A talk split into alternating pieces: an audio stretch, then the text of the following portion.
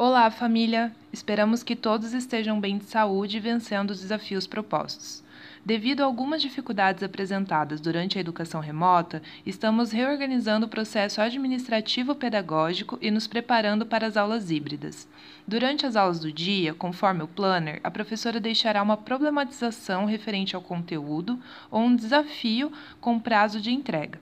Estaremos avaliando a participação e frequência. O aluno que apresentar dificuldades deve entrar em contato com a coordenação, pois iremos agendar com o professor um retorno para atendimento pontual.